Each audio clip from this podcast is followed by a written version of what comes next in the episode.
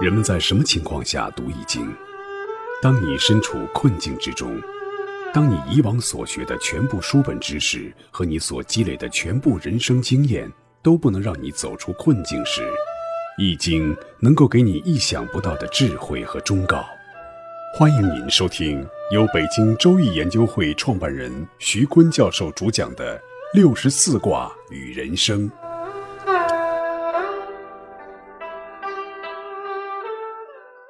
亲爱的听众朋友，大家好，我是北京周易研究会创办人徐坤。今天我带您走进周易殿堂，主讲六十四卦与人生。听众朋友们，大家好，我是林雪。我们继续跟着徐坤教授一起来学习巽卦。九五之尊呢，下无应远，因为九二也是阳爻，我们说了两个阳爻相斥相敌，所以九五他是想得到下沉的臣心的，也想得到子民的民心。实践训道入心之道，但是这是很不容易的。君王取得知音，走进民心，是他正定得到臣民的拥护的关键。所以呢，这个爻辞才说先更三日，后更三日，十分慎重的颁布政令。那做臣子的开始是不理解的，政令执行也不好，所以叫无出。但是经过先更三日，后更三日这样的反复，最终还是收到了好的效果，叫有终。虽然爻辞和断词全是吉利毁亡，但是呢，也必须坚守正道的真。九五之吉为正中，它的爻辞不吉利，但是呢，它的位置是挑这个训道的大梁的。我们看看上九爻辞，上九爻辞。训在床下，丧其资府，真凶。资府呢是钱家货，嗯，现代人就指旅资或者谋生的资本。在爻位上分析呢，上九是因为阳爻不中不正，上九呢是戌道的最上爻，也是无位之爻。那再往上走就上穷了，就没路可走了。就有的时候人生也感觉再往上走，再往前走就没路走了哈，就说的是这种状况。那上九这种阳爻，其实还带有那种刚劲儿哈，即使是无位置、没权无势了，仍然改不了骨子里的傲娇。他也训在床下低眉顺眼的样子，但是和九二不同，没有使巫的加持，也没有神明的护佑，那九五根本就不信他，也不包容他，也不接纳他，所以他都没地儿可躲了，躲在床底下。到了上九这个位置，不是低顺就可以过关的哈。躲在床下就表示他没地儿可躲了。所以爻辞上分析呢，上九已经没有权没有位，丧失了经济来源，更加寸步难行了。比如像周永康这种位置，再往上无路可走，再往下无处可逃啊，就坐在家里等着抓吧。纵观巽卦的六个爻辞，都是千方百计企图进入他人的心坎，取得他人的理解和信任，找到自己的知音。九五处在君位，要申令取信于臣民，以光大帝业，稳固邦基。臣位的各爻从各种不同的角度出发，真真假假的显示了不同的面具，目的是为了取信于君王，让君王理解和信任，但结果是不同的。上九就遭到了最惨重的失败，真凶。九三其次，至穷而吝。初六只立五人之争，需更加决断才吉。九二经过努力可达，吉而无咎。六四至柔，深得训人之道，有祸有功。所以训道啊，就特别讲进入人心之道啊，怎么进入人心？咱们古代鬼谷子是最讲究揣摩之术的啊，揣心摩意有六绝。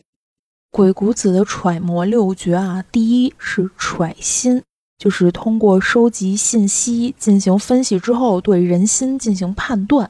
第二呢，叫摩意，就是在揣的信息基础上，用语言对人心进行试探，了解别人的意图。第三叫所欲。在揣摩的基础上呢，进行试探，了解别人的心理，这就很像心理学里面透过现象看本质啊，去挖掘深层次的欲念。第四呢，叫内服，就是在揣摩别人之后，读懂别人的内心，观察别人所显现出来的反应。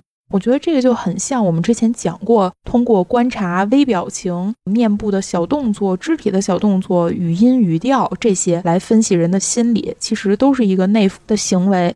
第五点呢，叫顺心，就是在了解别人的真实心理之后，顺从他的心理、他的欲望去执行的这种谋略，不管是不是虚情假意吧，先跟随，先顺随哈。第六呢，叫隐退。就是说，在成就事情之后，主动的退隐，鬼谷子称为能成其事而无患。最大的困难不在谋而在隐，不在进而在退。其实我觉得这些知识点并不晦涩，恨不得我们从小学的时候就从各种文章啊、鸡汤啊里面就学就明白这些道理。但是就应了那句话说的，道理都懂，还是过不好这一生。可能这世界上最复杂的就是人性吧，最难揣摩的也是人性。道理非常的明确，但是又有几个人能做到呢？对，还真是有人能做到。我记得九十年代我在北京青年做八届青年委员的时候，就遇到了一个我们委员的哥哥，他刚从大狱里出来。他让你为他做事儿啊，那笑脸相迎的样子啊，让你无法拒绝啊，就笑到你的心里。他察言观色，看你什么时候想喝水，立刻就能把水杯递到你的手上啊。哎呀，我觉得他们在炼狱里滚了一遭之后，鬼谷子说的这六点揣摩人心的这些法术啊，全都掌握的非常娴熟。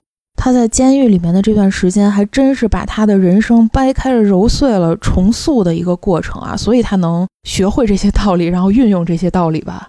你说鬼谷子说的这六绝，那什么样的家庭组合最害怕遇到懂这个六种法术的人呢？我原来看过一个段子，然后还和我的小伙伴们一块讨论过。他说，两种活得最心累、最痛苦、最倒霉的人群啊，一个呢是老师的小孩儿，还有一个是心理咨询师的爱人。为什么呀？为什么是心理咨询师的爱人啊？他们是不是就生活在放大镜下边，时刻被爱人监督着？呃，稍微有一点精神的出轨就会被发现，更别说他们身体要出轨了。其实是很多人对这个行业的误解啊，很多人都觉得在这个心理咨询师的眼睛里面，自己是扒光了一样。其实真的不是。你想啊，做个咨询师，他分析人得收钱吧，挺累的吧？那谁没事下了班以后还免费的去分析自己身边人？早休息去了。但是他有一个职业的法眼呀，你这个一举一动，他都会有一个心理解。所以你也不敢乱说乱动啊，就是他累了睡觉呢，那第三只眼睛也睁着呢。我身边很多咨询师的小伙伴劝起别人来，或者是做起咨询来，都一套一套的，又理论呀，又实力呀，说的好着呢。但是真到自己的身上，比如说谈恋爱啊，比如说教育孩子啊，也是乱七八糟、头昏脑胀的。我们也聊过，为什么专业知识到亲密关系或者亲子关系里面就不管用了。大家就说，这个情绪一上来以后，谁还想那个？先发泄了再说吧。可见，这样的心理咨询师虽然说可能心理专业知识还行，比较过硬，但是鬼谷子的这六绝是真的没做到。嗨，不管这说法是真是假，但是听起来还是挺好玩的哈。其实，我们的市场经济之后啊，有很多人就研究了怎么深入人心的。让一个陌生的人、陌生的产品一下子能够深入购买者内心，并且让他从兜里掏出钱来买的这样的各种各样的策略，嗯，有人说有八点，有人说十八点，哈，有人能总结出一大厚本书，哈。我感觉啊，说千条万条不如一条，就是有用，只要你这有用。就可以招着手让人家千里万里来追你，哎，我就有一体会哈。你看这个中老年人，他的那个血管里边油脂都肥腻了哈，然后都有什么高血压呀、高血脂啊、高血糖呀，什么坐着就头晕呐，吃完饭就得躺着呀，就这些中老年的毛病。哎，最近呢，我就喝了一种水，叫碳纳米，把碳呢打成纳米级，然后呢，每次在自己的饮用的白开水里滴一滴，你想那个吸附性多强啊！哎，结果就比水质粉还厉害，一下呢就让我觉得回到了年轻时代，那我就开始追这个产品。这纳米怎么做的呀？碳纳米用什么打的？有什么保留啊？因为这产品还没出来呢，哈，在科研阶段，哎呀，我就开始惦记了。所以我觉得说千条到万条，你不如有一条，它就是有用啊，就会去追。那我们说呢，这个人呐，也不能逢人就交朋友，逢人就入人家心，那成毛病了，那肯定是烂好人。我觉得有一种人，绝对是一次就够的，知道什么人吗？损人不利己的人。千万掉头就走，但我们教育制度吧，真的是培养这样的人。咱们教育制度就考考考，老师的法宝，分分分，学生的命根儿。所以在那些尖子班里，在那些好的学校，考试特别好的学生啊，他从小就被这种教育制度培养出了一种竞争，谁都是我的对手，把任何人都当对手来那个超越，当敌人。这种不良的竞争心态，整得他长大了，进入职场以后。就是八竿子打不着的人，要刺激到他那个嫉妒心那个强哦，那个膨胀哦，他都能害你。你跟他根本就没有利害关系，根本就不在一个场。只要他知道你，他能伸着胳膊，他就能把所有的他认为刺激他的、他达不到的，或者是比他更好的，他都打人一巴掌或者招人一下。一旦发现这种损人也不利己的人，真是你还入他心，你赶快跑吧。所以处人的前提呢是己所不欲，勿施于人。对这种己所不欲，必施于人的人，你也得跑哈，又不能做个烂好人啊！一学了训的入道，什么人都入，那烂好人一个，引来无数的麻烦哈。鬼谷子讲的这个揣摩人心的六诀啊，都是后天修来的。那在我们中国本土心理学人格特性理论中呢？就有一类人生而知之，他就有这种揣摩上司心意的人。那这个人格呢，就正印或者是偏印，就印多的人特别会揣摩圣意、揣摩人心，知道领导想什么。前几天我还见到一个久违了的老朋友，他说他在职场中吧，就特别受到老人领导的青睐，就特别喜欢。就觉得他特孝敬，其实他就是会揣摩。除了正印的格局的特点，家里老大也是特会揣摩的。因为从小家里的那个地位，他老得知道妈妈想干嘛，然后怎么管弟弟妹妹。哈，老大在家里长期的抚养中，也形成了一个会揣摩人心的这种特点。哈，那什么样的人格最不能揣摩？哎，就是比劫多的肩膀骑士兄弟。自己就可以拉帮结伙，根本就不管领导怎么想啊！那就是捏沙成团、散财聚众，自己就是人群中的领袖，他根本就不听那领导要干嘛，就绕着领导走。那还有一种人呢，他是假招子，会装出来揣摩人心，实际上呢骨子里精明透了，那就是伤官格局。他也可以做出理解圣意、圣心，也可以让圣上满意的那些事情，那些细节安排的也特别尽善尽美。但是呢，他骨子里透的那种精明，就让那圣上害怕。其实周恩来就是商官性格，他也特别会揣摩毛的心意，什么时候安排什么见面，怎么吃饭，位置坐在哪儿，他都安排。但是呢，他和毛主席呢就不是同类人哈，就他的那个机灵劲儿哈，使得他们就不像陈毅啊，能跟毛主席一块吟诗饮酒，引为同类的。总而言之，他们就是和而不同的那种人哈，总是不同那个特点，就是是干将，不是亲信。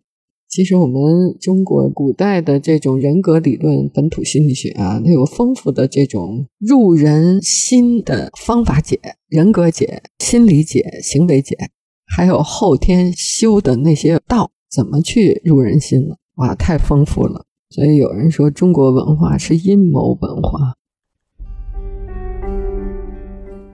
各位听众朋友。本期论题由北京周易研究会创办人徐坤教授亲自答疑。